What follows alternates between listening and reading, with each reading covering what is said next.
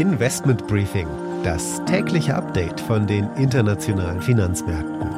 Ein The Pioneer Original. Europa droht mit massiven Sanktionen, sollte Russland die Ukraine angreifen. EZB-Präsidentin Christine Lagarde sieht überhaupt keinen Grund, gegen die hohe Inflation mit höheren Zinsen vorzugehen. Derweilen explodieren die deutschen Erzeugerpreise im Dezember plus 24,2 Prozent gegenüber dem Vorjahr, ein Rekordwert. Die Aktienmärkte sind volatil, die Wall Street sieht sehr positiv aus, aber die Investoren nehmen im Grunde genommen jeden Ausverkauf wieder mit dazu, um wieder einzusteigen. Am deutschen Markt steigt allerdings die Anzahl der Pessimisten, die Short-Positionen aufbauen. Hinzu kommt, dass Chinas Zentralbank die Geldpolitik lockert. Das freut natürlich die Märkte und aber internationale Investoren in Evergrande-Anleihen mit rechtlichen Schritten drohen. Also es ist eine interessante Gemengelage an den internationalen Finanzmärkten. Damit einen schönen guten Morgen aus Frankfurt. Ich freue mich, dass Sie wieder mit dabei sind. Mein Name ist Annette Weißbach mit dem morgendlichen Update zu den Märkten.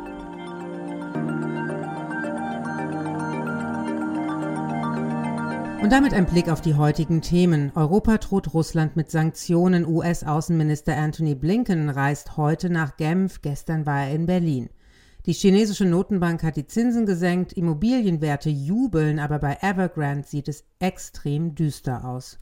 Außerdem schauen wir auf die Aktienkultur in Deutschland und Europa. Hier gibt es nämlich maßgebliche Unterschiede. Dann geht's an die Wall Street zu unserer Börsenreporterin Anne Schwedt, die unter anderem die Zahlen von Netflix hat.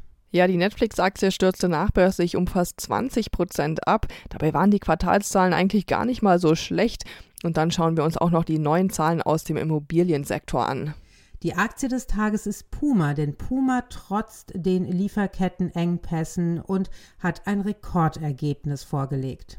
Und wir schließen die Woche mit der Absurdität der Woche, denn in Hongkong werden Haustiere mit Privatjets ausgeflogen.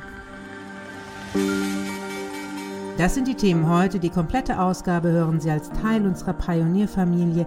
Damit ermöglichen Sie unabhängigen Journalismus und halten unsere Angebote werbefrei. Alle Informationen dazu finden Sie auf unserer Webseite thepioneer.de.